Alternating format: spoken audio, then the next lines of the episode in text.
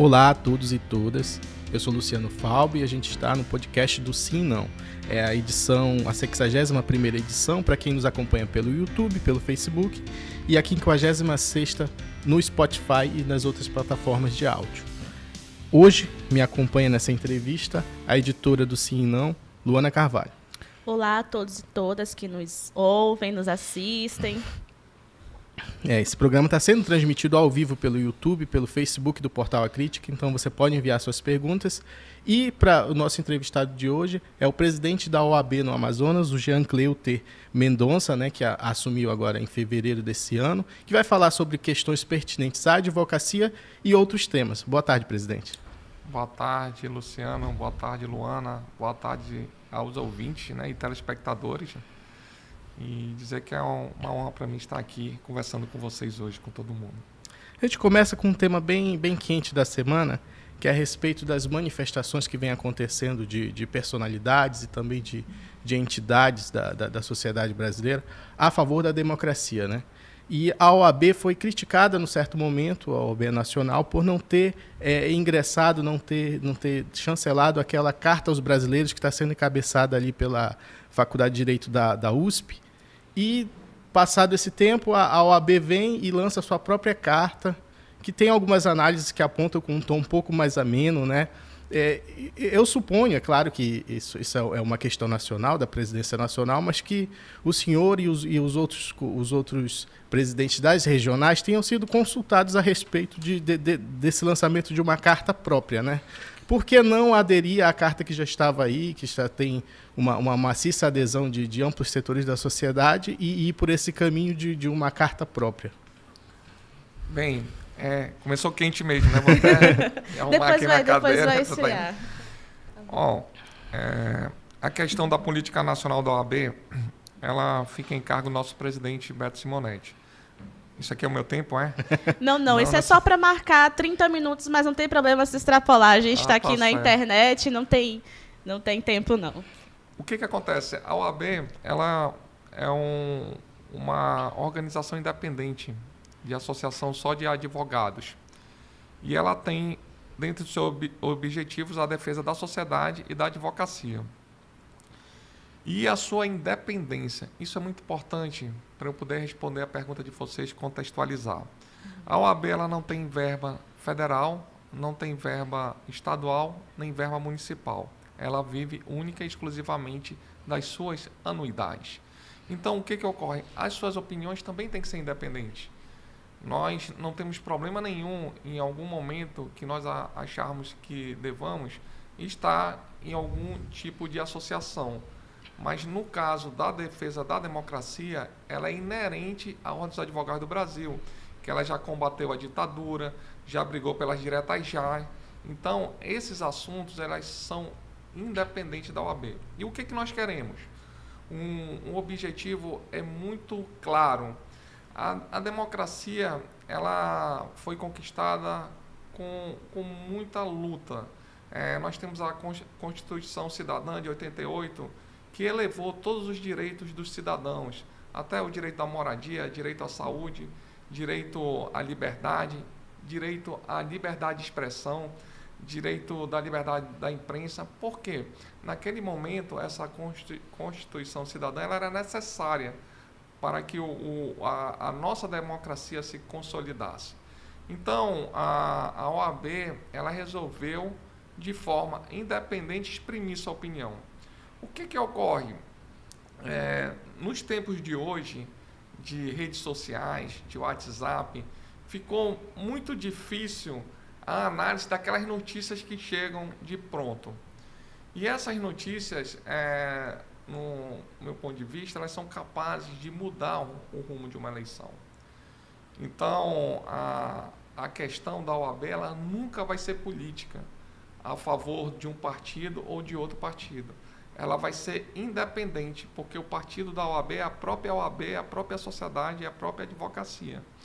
E se nós não estivermos atentos para tudo que está acontecendo, um resultado da eleição ele pode ser mudado por forças externas à democracia. Por exemplo, um, uma notícia, uma fake news. uma notícia de uma imprensa que não tem endereço.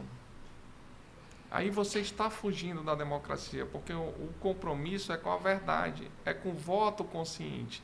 Então, tudo que possa mudar a vontade popular que está hoje na Constituição, que todo poder emana do povo, a OAB ela tem que estar atenta para que isso não ocorra, porque a conquista da democracia ela foi árdua, mas a, as ferramentas usadas hoje elas são muito amplas. Um, posso dar um exemplo para vocês que uma matéria mal conduzida pode levar a um erro. E aí que tem a questão, né? É, até me lembrei, é, o meu filho no discurso dele, quando ele foi receber a carteira da OAB, aí muda de assunto total, mas ele falou o seguinte, quanto que o Homem-Aranha falou, né? Quanto maiores poderes, maior a responsabilidade. Então, a, a, a, imprensa, quanto maior poder ela tiver, maior a responsabilidade de informar corretamente. E o cidadão, ele também tem liberdade de expressão, mas ele tem que ser responsável pelo que ele fala. Porque é isso que é a democracia. Eu posso falar o que eu quiser. A imprensa pode dar a notícia que quiser. Mas também, se for. Lógico, a gente sabe que, é, que a imprensa é, é responsável, a imprensa que tem, é, é, tem CNPJ, aquela imprensa que tem endereço.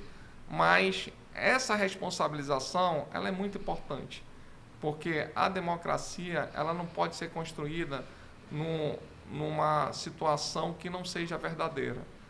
E a liberdade e o voto consciente ele tem que ser preservado. E a OAB está para isso, para que vença o melhor, para que tenha as melhores propostas e para quem tenha voto. É isso que é importante. É, o Luciano estava me perguntando, eu disputei duas eleições.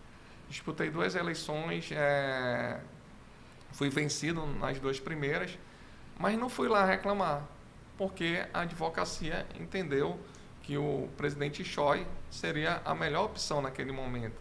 E nem por isso eu deixei de dormir também, porque foi uma escolha democrática. E, e nessa terceira eleição também fico feliz de ter tido um, a, o nosso grupo ter tido a maior votação proporcional do Brasil. 82%. Aí, 82%. Então aí você vê o seguinte, bem, se eu não contestei porque eu entendo que o voto foi consciente dos advogados, eu também fico feliz na hora que o advogado confiou essa responsabilidade na nossa gestão. Isso que é democracia. Vou dar um exemplo aqui de longe o presidente Trump né, não queria sair da Casa Branca. E a democracia americana, no meu ponto de vista, é muito madura. E eu confesso para vocês que eu fiquei na frente da televisão, assistindo para ver qual seria o desdobramento daquilo. Uhum. E eu tinha certeza que ele ia sair, por bem ou por mal, porque ele perdeu a eleição. Então, a, a, a, a democracia ela é construída da vontade popular. Uhum. E a OAB, no meu ponto de vista, quanto fala em democracia, ela não está falando que um partido A ou partido B é contra a democracia. Ela está falando que nós temos, sim, que estarmos atentos para a vontade popular, para o poder do voto, que é isso que interessa, no meu ponto de vista, para toda a sociedade. É, esses movimentos né, que encabeçam aí, é, é, essas cartas, enfim, é, eles levantam muito, muitas declarações do próprio presidente Jair Bolsonaro né, é, a respeito da, da, da das ameaças é, em relação à segurança das eleições mesmo, tem a questão das urnas eletrônicas. E aí o senhor vem, o, o senhor vem e, e, fala que a OAB ela tenta se manter ali no movimento independente, né? nem de direita nem de esquerda. Mas já que esses movimentos eles têm mais ligação com partidos ali de esquerda que defendem a democracia, o senhor acha então que, que essa foi a, a alternativa que a OAB é, enfim, conseguiu para se desvincular de, de, direita e de esquerda? Não tem nenhum, nenhuma, nenhuma ligação com, com os partidos políticos? Eu não diria que foi uma alternativa da OAB. É porque um, um dos objetivos da OAB é a preservação da Constituição. Então, quando você vai para o seu objetivo, ele, esse objetivo pode ter várias interpretações. Uhum. Inclusive, isso é um, um maior problema de você comunicar eu posso estar tá falando aqui uma coisa e quem está ouvindo entender outra. De outra forma. E quando nós estamos explicando, essa, eu admiro as pessoas, os repórteres, os comentaristas, quando eles falam alguma coisa e, e aquilo é entendido da forma correta. A, a OAB ela não procurou uma forma de ser independente, porque a história dela é de independência. Porque ela está para preservar o Estado democrático de direito. Então, quando ela procura isso, algumas interpretações podem ser divergentes. Ah, não, ela procurou isso em razão disso, em razão disso e daquilo. Mas aí vai da interpretação de cada um. É, eu costumo dizer na, na, nossa gestão que você não tem a unanimidade. Uhum. Nem todos devem. Sempre vai ter uma parcela que não está gostando da sua gestão. Mas o que nós temos que fazer? Trabalhar. Trabalhar pelos advogados, pela sociedade. Nós tivemos a oportunidade. Quer ver uma situação? Nós tivemos uma a oportunidade de ajuizar ação direta de inconstitucionalidade. Nós somos contra o decreto, porque o decreto é, ele é contra a Zona Franca de Manaus, uhum. no nosso ponto de vista. Nós, nesse momento, chamamos é, todas as instituições organizadas, Federação das Indústrias, Centro das Indústrias, CDL, Estado do Amazonas, Prefeitura de Manaus, para fazermos a nota técnica ao Conselho Federal para o ajuizamento. Aí vou, vão, podem ter a interpretação, não, eles fizeram isso porque eles são contra A, B e C. Não, nós fizemos isso para defender os empregos da Zona Franca de Manaus e as vantagens é, por incrível que pareça, aí vem também a BR-319, né? Por incrível que pareça, nós somos a favor da BR-319. Ah, então se vocês são a favor da BR-319, vocês são a favor do partido tal. Uhum. Era muito interessante, até voltando aqui para as eleições, né? É, eu sempre fui a favor da vacinação. Nosso grupo era a favor da vacinação. Ah, vocês são a favor da vacinação? Então vocês são do grupo tal. Aí eu também sou a favor do porte de arma para os advogados. Ah, então vocês não são do grupo tal, vocês são do grupo outro.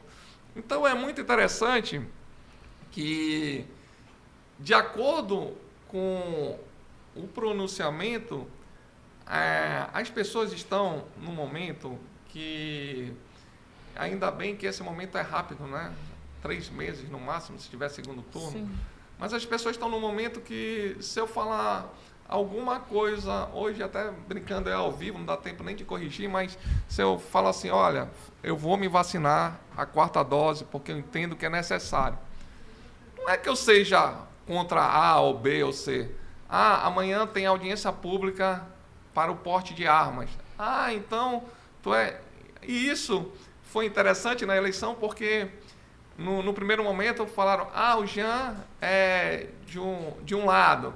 Aí depois vem o porte de arma, não, já é do outro. Não, nós temos, é, é isso que é importante, que eu gostaria de tentar explicar e deixar bem claro da melhor maneira que eu puder. A OAB, ela não faz, não toma as decisões em razão de questões políticas. Uhum. Ela toma as decisões em razão das suas convicções. E isso que é importante. Agora, por exemplo, eu também não posso deixar de me pronunciar porque vão entender que seja uma questão de apoio à A ou B.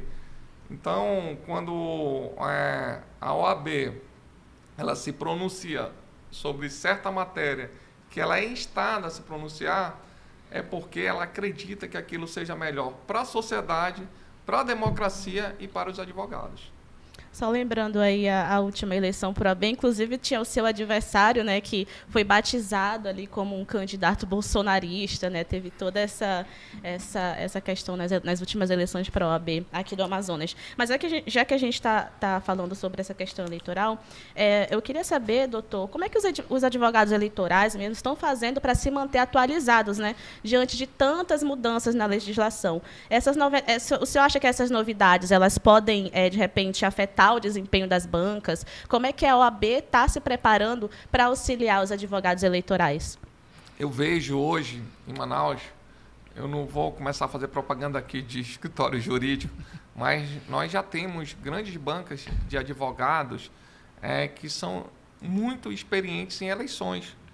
Nós podemos ver aí pelo resultado é, das, vamos dizer, das disputas jurídicas que existem, é, direito de resposta, é, eu não sou eleitoralista, né, mas a ação de cassação, a AIG, tem os, os, os nomes aí muito interessante e, e eu vejo que o Amazonas tem vários, vários é, profissionais de destaque na, na área eleitoral. Expert mesmo. Né? Expert mesmo. E, inclusive, é interessante que a, a, banca de advogados, eu vejo de uma certa forma que ela se tornou é, indispensável para um candidato, principalmente um candidato de ponta.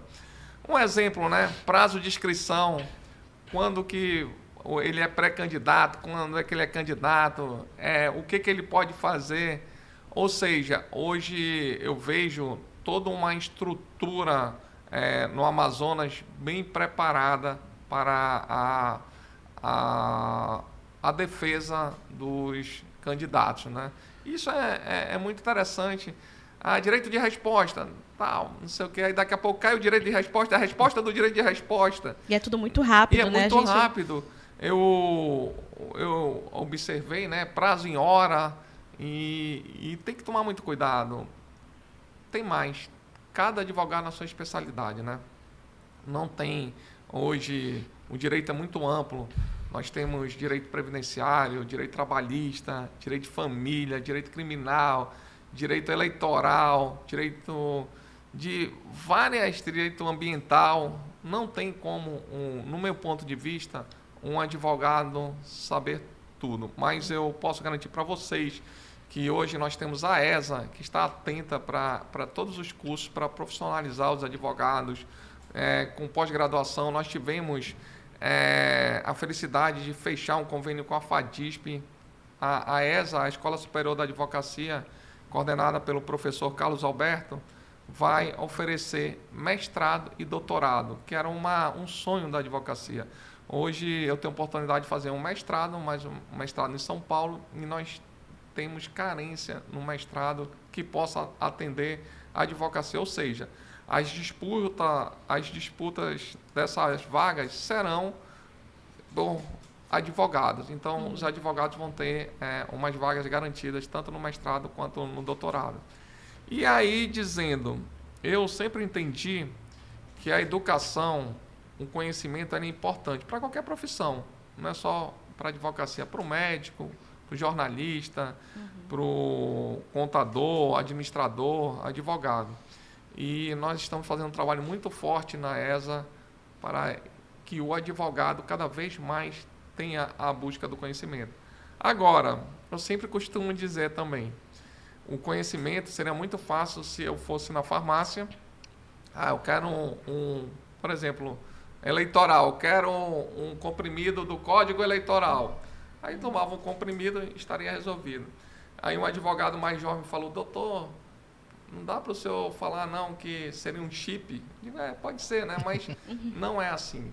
Então, o conhecimento ele exige um esforço. E esse esforço exige objetivo e dedicação.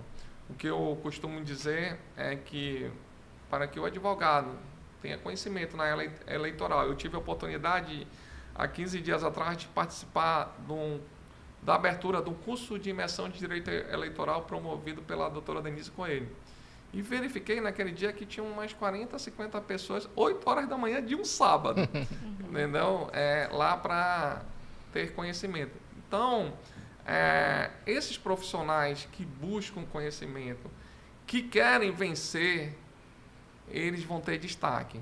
Porque o conhecimento hoje, é, e como sempre, ele não cai do céu. Depende da sua vontade de conquistar. A respeito desses cursos de mestrado e doutorado, já tem uma data, já tem um, um, um vai ser a partir do ano que vem, já tem uma área específica? Qual, o que, que você pode falar mais a respeito? Aí, Luciano, eu vou até te falar o seguinte, é, eu até quando eu fiz a publicação, eu coloquei no meu Instagram para procurar os sites lá, né? porque é muita informação na, na, na, na minha cabeça, mas pelo que eu entendi, nós estamos já abertos para esse semestre. Olha. Agora, é bom que os advogados procurem lá o Instagram da, da ESA, do professor Carlos Alberto, da FADISP, para ter maiores informações e informações corretas, né? Falando ainda da, da profissão, né? É, eu queria saber, é, nos dias de hoje, quais são os desafios que, na sua opinião, os advogados eles mais enfrentam? E aí eu queria saber também é, se houve algum avanço desde a sua, é, desde que o senhor assumiu a presidência da OAB Amazonas. Eu lembro que na época de campanha o senhor prometeu algumas coisas como facilitar a atuação dos advogados dentro dos tribunais ali, né? A questão da, de re, redução das burocracias. Queria saber como é que está isso, se já houve algum avanço, como é que está esse processo processo das promessas de, de campanha? Esse processo ele é muito interessante, porque eu não falaria que são dos advogados. Isso é, é um processo que interessa a nós, porque eu também sou advogado e tenho muito interesse. É, nós estamos passando por um momento muito interessante, que é um momento pós-pandemia, onde todas as questões online e virtuais avançaram muito. E a, um pós-pandemia entendido da seguinte forma: eu vejo que é, o judiciário é mais tendencioso a voltar às audiências presenciais e os advogados mais tendenciosos a ter audiência virtual. Por que, que eu falo isso? Porque eu não tenho um número científico para te responder. Uhum. Mas eu fiz uma pesquisa no Instagram, já que a gente está no mundo virtual. O que, que os advogados prefeririam? Audiência é, online ou presencial. Então, dois terços preferem online. Só que aí, qual é a dificuldade? É, nesse trabalho, em cima da, do que nós é, entendemos que faz parte da nossa gestão, tive a oportunidade de sentar com a corregedora do, do Tribunal Regional Federal da Primeira Região, doutora Mônica, para falar do balcão virtual da Justiça Federal. E havia uma reclamação dos advogados que não estavam conseguindo acessar esse balcão. Uhum. E por incrível que pareça, foi detectado que faltava ter um manual, porque chegava numa ferramenta que tinha que apertar duas vezes o botão e aquilo não estava claro e acabava que não tinha um atendimento, você tinha que Achava que não estava funcionando. Não estava funcionando e então é, essas questões elas estão se adequando a esse novo momento. E aí também as questões elas ultrapassam a, a, a vontade, às vezes nossa, porque tem a tecnologia, né? Uhum. A tecnologia você já precisa ter um computador um pouco mais avançado, ter uma boa é, uma câmera para um áudio. Eu... E tem também a questão da internet, né? Que a gente sabe que aqui no Amazonas, principalmente no interior dos municípios, é, é, é, é deficiente nessa né, questão da, da internet. Então, como é que fica aí? Vocês, os advogados mesmo, eles vão continuar preferindo essas audiências online? Pois é. Então, essa, essa questão é que nós estamos justamente nesse momento. E nós tivemos a oportunidade de fazer na nossa é, Comissão de Tecnologia a primeira audiência no mundo metaverso da advocacia. Foi feita aqui em Manaus. E, Legal. inclusive, eu costumo brincar que eu tenho que fazer o meu. Como é que é o nome daquele? Avatar, avatar. né? Seu avatar. E. Não ia falar aqui uma brincadeira, mas. Como a mamãe me acha bonito, né? Entendeu? Não ela vale falou, mentir, hein? Tem ela falou que eu sou parecido lá. com o Tom Cruise, aí eu fui assistir aquele filme lá, o Top Gun. O Top, Top Gun, Gun, aí eu pedi para fazer meu avatar misturado, né? Com Tom Cruise e tal, para agradar a mamãe, né? Então, eu imagino que vai ficar um avatar legal. Mas a gente, a gente pensa, é, eu fico pensando, eu tive a oportunidade de ministrar aula de processo civil. E eu levei um processo físico. E falei para os meus alunos, olha pessoal, talvez vocês não vão mais ver um processo físico, porque é tudo virtual. Hoje está tudo virtualizado.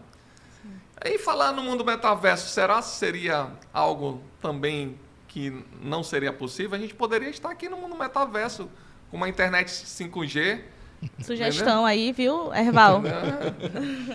e E isso pode acontecer na advocacia. Imaginem uma audiência. Aí ah, vão falar, pô, o presidente da OAB está viajando, coisa parecida. Não é. é. Eu vejo, de certa forma, é, nós tivemos essa mudança em razão de uma, de uma pandemia que não foi boa para ninguém, mas ela obrigou. É, por exemplo, eu estou fazendo mestrado em Direito Tributário e só tive três aulas presenciais. As outras aulas elas foram online em razão da pandemia. E agradeço o IBET ter feito online, porque senão eu não estaria hoje terminando, pelo menos as aulas eu já terminei, agora vou para a dissertação. Mas eh, naquele primeiro momento, quando assisti a primeira aula online, aquilo me deu um sono. Foi uma coisa. Aí depois me falaram: não, compra um headphone que ele tira os ruídos. Uhum. Aí eu comprei aquele headphone e coloquei. Daqui a pouco eu estava numa aula online com os alunos e eu achava que eu estava dentro do computador, me sentindo ali falando com uma desenvoltura que eu me toquei. Imaginava. Inimaginável. Você nem imagina que as pessoas estejam no seu lado, você está prestando atenção. E aquilo virou um costume. Para te ter uma ideia, é, eu queria assistir a última aula. Eu não assisti a última aula, mas foi porque eu me acidentei. Mas é, eu não senti falta de estar lá. Mas tem um detalhe, né? É, nisso tudo que a gente está falando, que é isso tem tudo a ver com a advocacia, com a medicina. Já estão falando que um médico pode operar lá dos Estados Unidos, operar uma pessoa aqui porque hoje tem muita, muitas operações robóticas. Uhum. Ele vai te operar com, a, com, uma super internet, lógico, que é o que está caminhando. Que eu ouvi falar, ah, São Paulo tem a 5G, aí está indo para Brasília, daqui a pouco chega para nós também. Mas a advocacia também está nesse momento de adequação. O que eu posso dizer é que, inclusive, é, eu conversei com o presidente do tribunal hoje de Justiça do Estado do Amazonas e, e estão marcando uma audiência para a semana que vem, uma audiência institucional entre a OAB e, e o Tribunal de Justiça para a Amazônia para falar sobre os rumos da advocacia, os rumos do, do judiciário. E isso tudo também tem a ver os rumos da eleição. Por que, que o, não fizeram um debate online, cada um no seu ambiente? De repente, é, são coisas que o mundo mudou e o que eu entendo que eu vi uma frase, eu não me lembro de quem foi. Inclusive eu falei uma frase para finalizar, que eu quis fazer um discurso hoje lá na, na Assembleia. E eu falei a frase, e como eu tinha esquecido meu óculos, eu fico com vergonha de usar óculos. E aí, não, pô, não tenho nada contra quem que usa seu óculos, entendeu? Mas eu podia abrir aqui a imagem e eu vi uma frase que diz que os vencedores não são aqueles que enxergam muito longe, tá? são também aqueles que eles se adequam mais rapidamente às mudanças. E vejo que nós estamos no momento, eu estou naquela linha do tempo, né? Eu sou já da equipe Master, já Mas tem a, a, equipe Júnior chegando e hum. tem a equipe Pro Master. Então eu estou no meio disso tudo. Hoje todo mundo, a maioria das pessoas já tem uma assinatura eletrônica. Eu fui fazer uma escritura pública e essa escritura pública foi online. Um, achei até interessante. Um né? é, o tabelião leu e tudo. Aí depois ele te passa um e-mail para você assinar. Aí depois a, a sua esposa assina, o, o, vendedor. Ou seja, se fosse em outro momento, eu teria que me deslocar para assinar essa escritura. Então, o, o mundo ele mudou. Uhum. A advocacia mudou.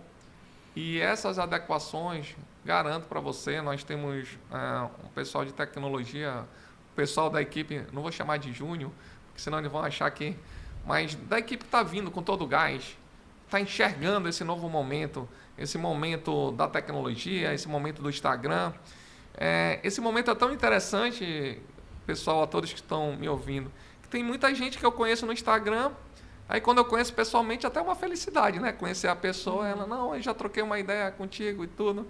E conhece por, por Instagram. É uma, uma coisa, isso comigo acontece recorrentemente, até porque, em razão das eleições, eu sempre tentei me comunicar muito bem com, a, com as pessoas nas redes sociais. E, e, esse negócio de rede social é muito interessante, né? Você sabe que a pessoa está viajando, você sabe. Por exemplo, as pessoas já devem Mas você mostra o que você quer também lá, né? Do... Não, isso é outro. É, a questão é da a comunicação, né? É. A questão da comunicação, mostra o que quer. E. Mas tem que se comunicar, né? Quando alguém te pergunta alguma coisa, tu vai responder. Também responde o que quer. Sim. Mas, mas eu queria dizer o seguinte: pessoalmente também a gente responde o que quer, mostra é. o que quer, mas o mundo virtual ele veio para ficar. Doutor, agora sim, é, o mundo virtual realmente, essas novas tecnologias vieram para ficar. O senhor acabou de fazer uma, uma longa explanação sobre isso. Mas a gente sabe que por trás das máquinas ali, né, por trás dos computadores, celulares, precisam de pessoas operando. Graças não sou eu, graças a Deus, não sou eu que estou dizendo, mas todos nós sabemos que a justiça ela é lenta. O senhor acha que isso, é, é, com, com, com, esse, com, esses novos meios, isso tende a melhorar, a piorar? O senhor, o senhor notou alguma diferença de lentidão? Eu tenho alguns amigos advogados e alguns reclamavam bastante, né, que ficou ainda mais lento, ficou ainda mais difícil, porque não tinha aquele contato físico de ir ali na vara, olha, meu processo, isso, aquilo. Como é que ficou? O senhor acha que o senhor tem esperança de que vai melhorar essa questão da lentidão na justiça com os novos meios de comunicação? Hoje eu vou ter que contextualizar. A arinha está acabando. Não quer dizer que não. Não, não, não, o senhor pode. Nós vivemos aqui, nós temos dois sistemas, é, dois sistemas de decisões. O Common Law e o Civil Law.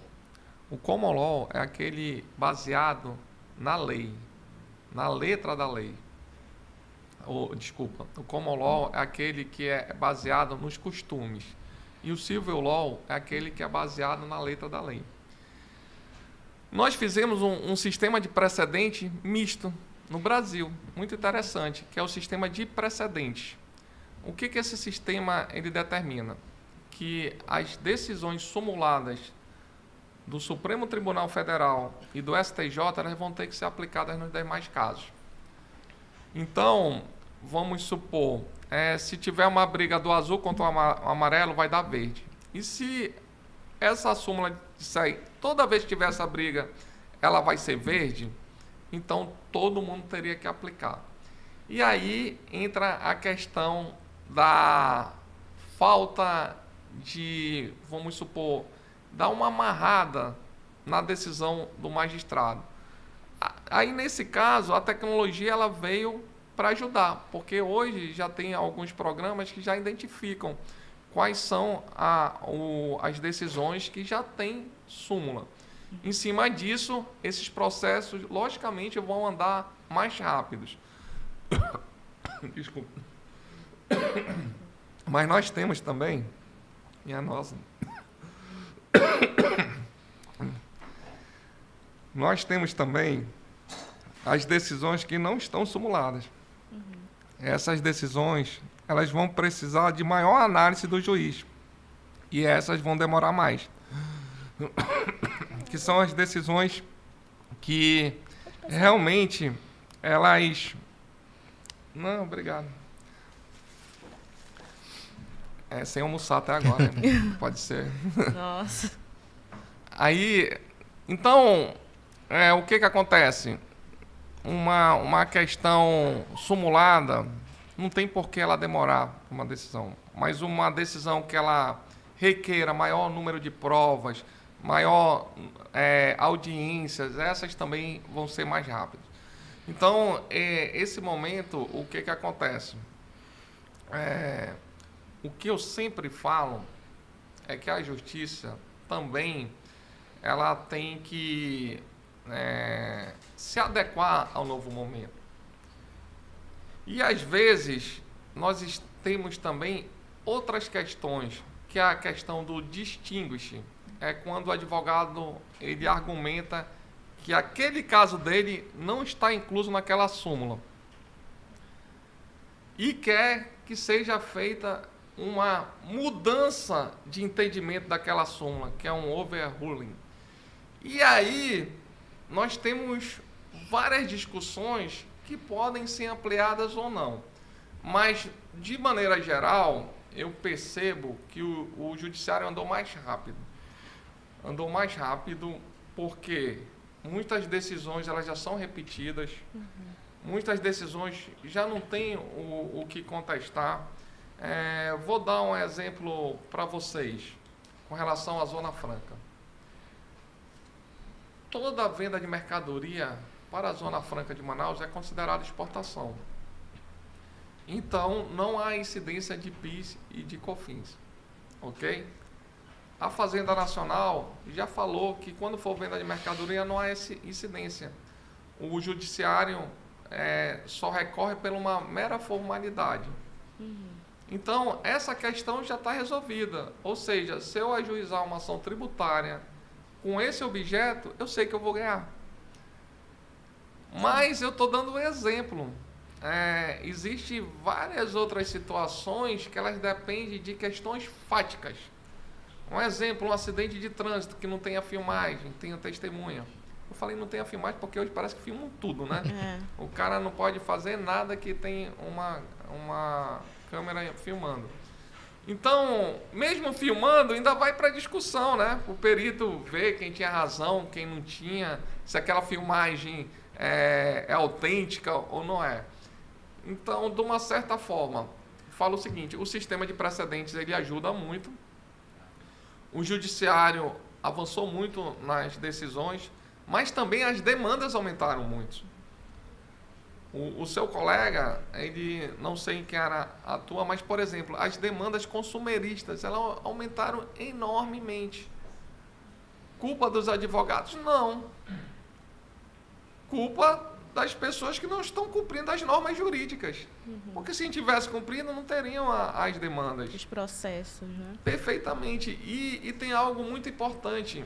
É, o processo, ele só existe em razão de um direito ferido, de uma pretensão de um direito ferido, e ele é constitucional, porque o, todo mundo tem que ter acesso à justiça.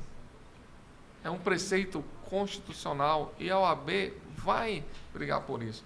Por exemplo, nós é, criamos é, recentemente a Comissão de Direito Indígena e uma das questões é, levantadas que nós estamos avaliando, imagine um índio que vive no, no seu habitat natural.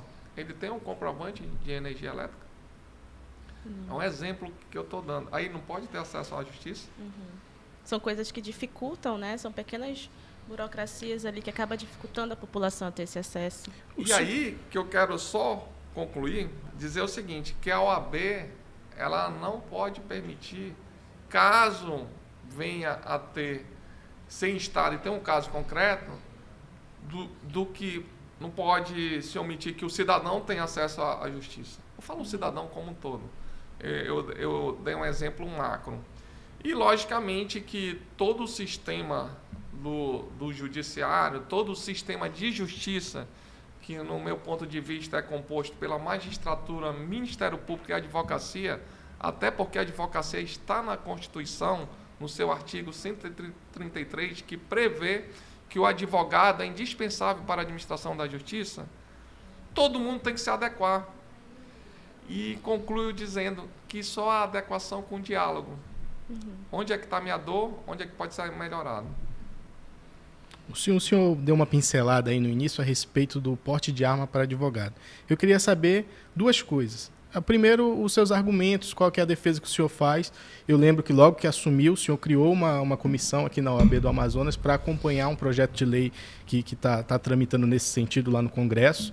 E, e, outra coisa é como que isso funcionaria na prática. Basta ter o, o registro da ordem para ter o porte de arma? Vai ser automático ou vai ter um tipo de controle interno? Como é que vai ser isso na prática? Bem, é, a, a, primeira questão é, é, o princípio da isonomia. Como eu falei, o sistema da justiça ele é composto da magistratura, Ministério Público e advocacia. A magistratura tem porte de arma, o Ministério Público tem porte de arma. Por que a advocacia não? Esse é o princípio da isonomia. Então, é, é uma questão que você ter o direito ao porte de arma não quer dizer que você vá ter uma arma. E eu sou a favor de que, entendo o direito de ter um, o porte de arma, que o advogado faça todos os cursos, todos os testes necessários para ter habilidade para usar a arma. Porque é, você ter uma arma, você tem que saber usar, você tem que saber dar manutenção na arma, você tem que saber se defender. Eu não vejo a arma como uma questão de ataque para a advocacia, e sim como defesa. A gente tem alguns exemplos que saíram na mídia nacional, como uma advogada que foi agredida no Rio de Janeiro, outro, porque a advocacia é, criminal ela não tem hora. Um, um, advogado criminal ele sai de madrugada, ele sai a qualquer hora do dia e ele vai para qualquer espaço. Então, é, para a defesa do advogado, eu vejo que é importante ter o porte de arma. Saiu um, um, uma, um levantamento feito pela, pela Nacional, acho que essa semana, inclusive, que fala sobre a média de advogados pela população. Certo. A média brasileira é de um para cada 164 pessoas. Aqui no Amazonas é, é, é um para cada 322, a metade. Tem menos advogado aqui do que a, a, na média nacional. O, o, o que, que, isso representa? Assim, isso atrapalha de alguma forma? O, de, de, de, que forma esse, esse, a gente pode traduzir esse número para a população entender?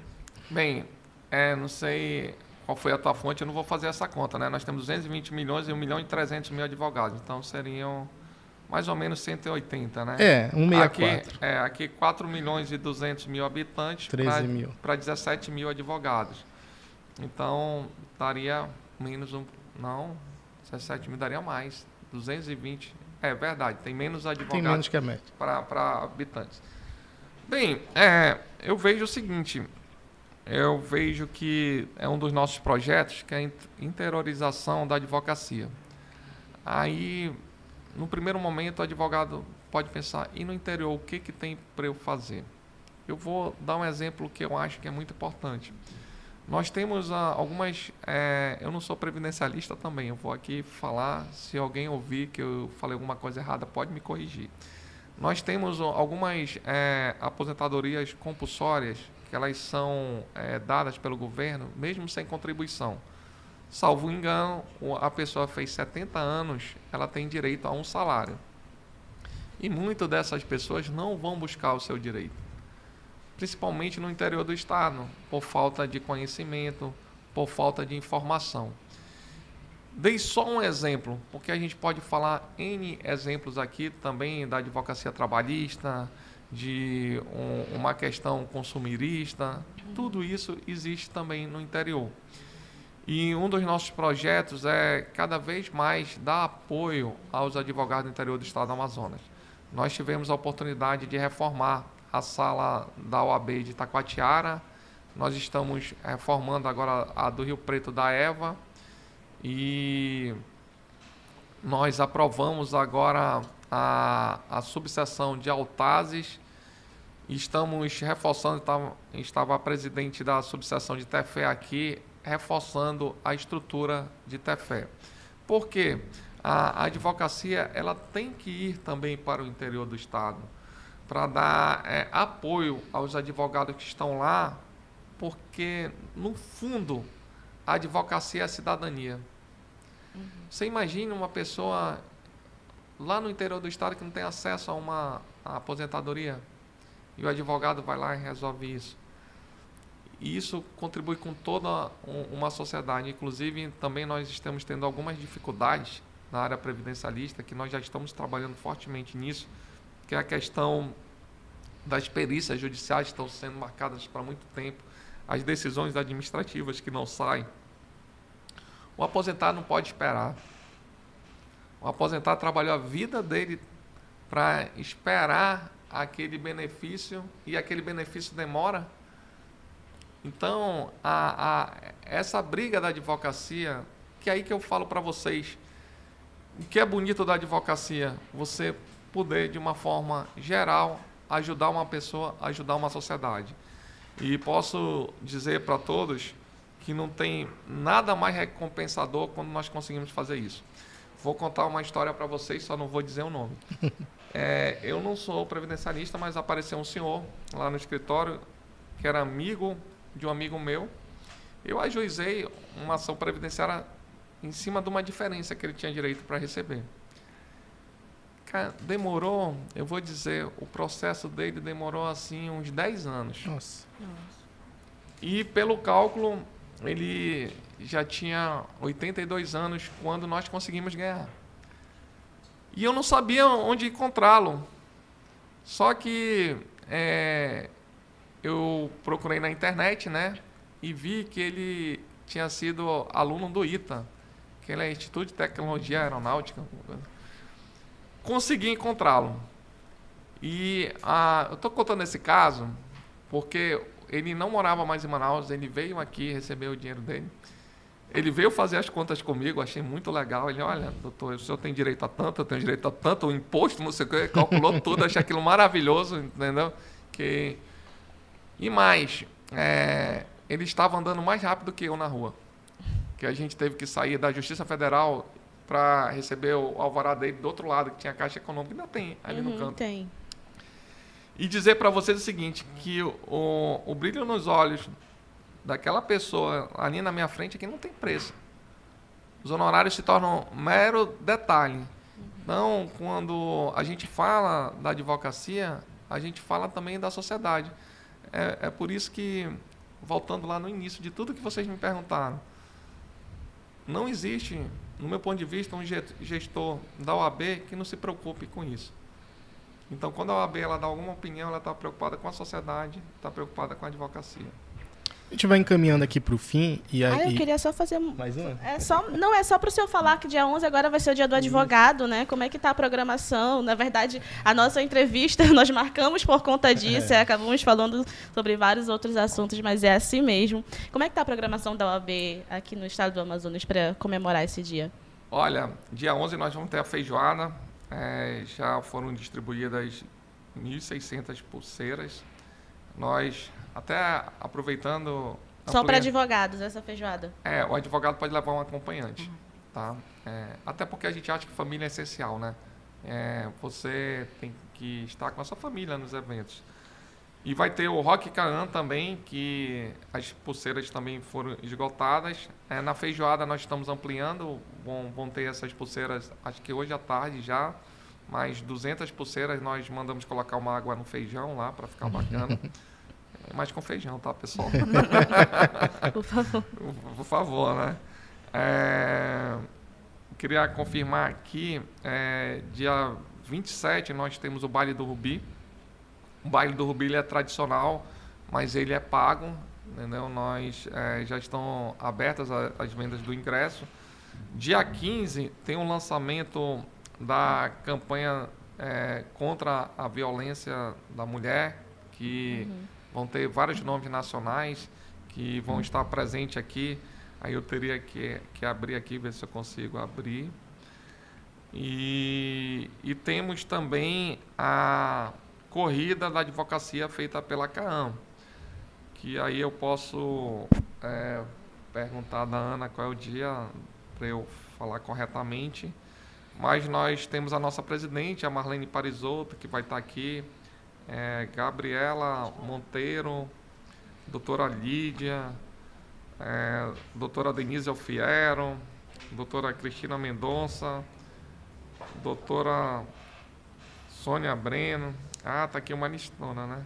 São muitos eventos. Doutora Maria Dione, doutora Jaize, Jaize Tavares.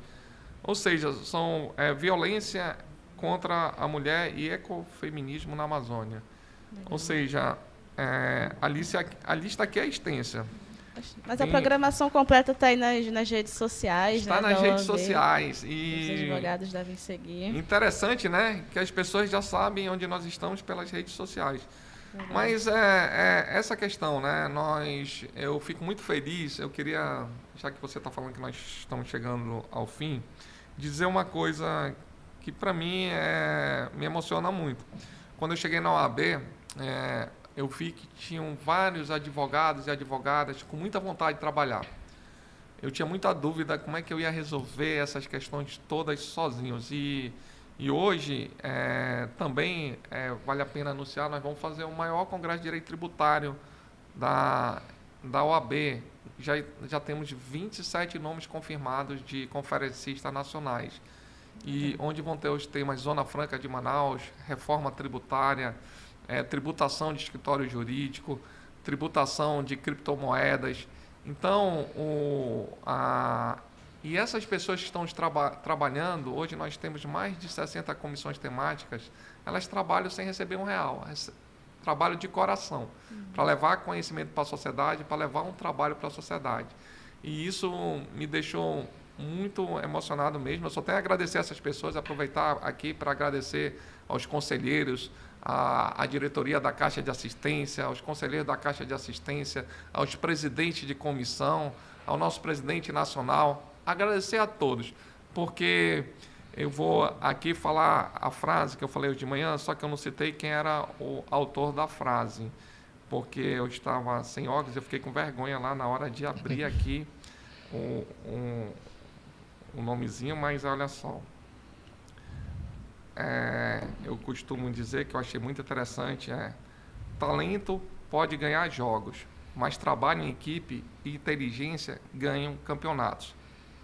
E aí é o Michael Jordan que falou isso. Então, hoje, a, um dos motes da OAB é que nada resiste ao trabalho em equipe.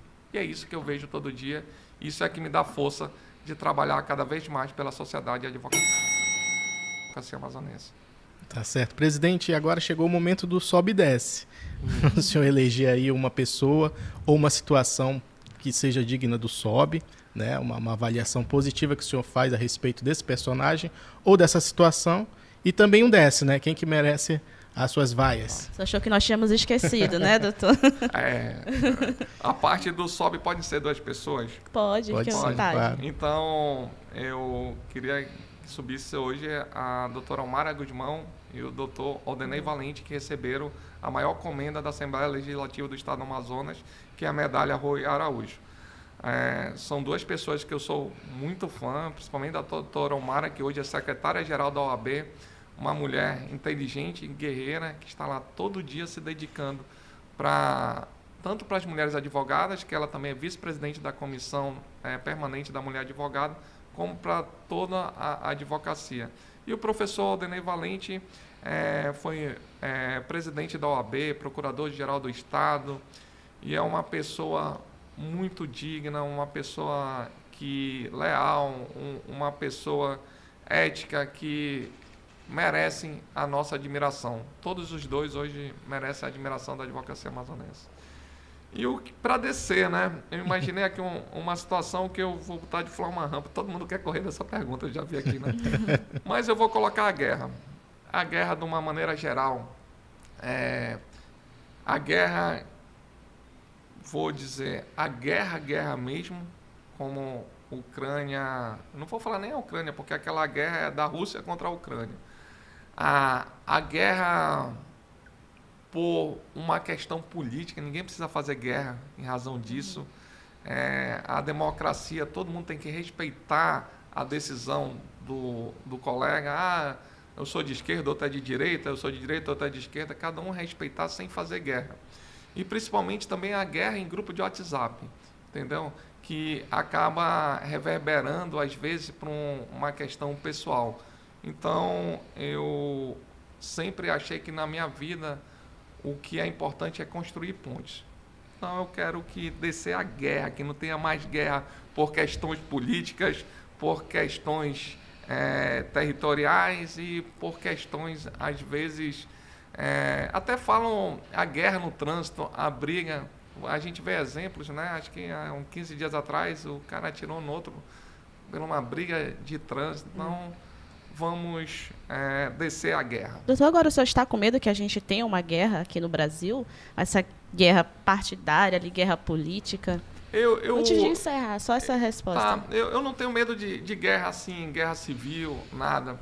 Eu falo de uma guerra que você se indispor com uma pessoa por uma questão que eu tenho direito em votar em quem eu quero e ela tem direito em votar Sim. em quem ela quer. E eu vejo que nisso, é, tipo, fico inimigos em razão de, um, de, uma, de uma escolha política. Eu acredito que é, é muito difícil, né, você falar, mas nós teríamos que é, estarmos mais tranquilos quanto à questão da democracia. Que vença o melhor. Mas por isso eu não vou me dispor com uma pessoa e não gostaria que uma pessoa ficasse indisposta comigo em razão de uma opinião. Então é isso, a gente vai encerrando por aqui. A gente agradece a todo mundo que acompanhou ao vivo aí pelo YouTube, pelo portal A Crítica. E o programa vai ficar disponível aí nas plataformas digitais de áudio para ser escutado posteriormente a qualquer lugar, a qualquer momento. Até mais.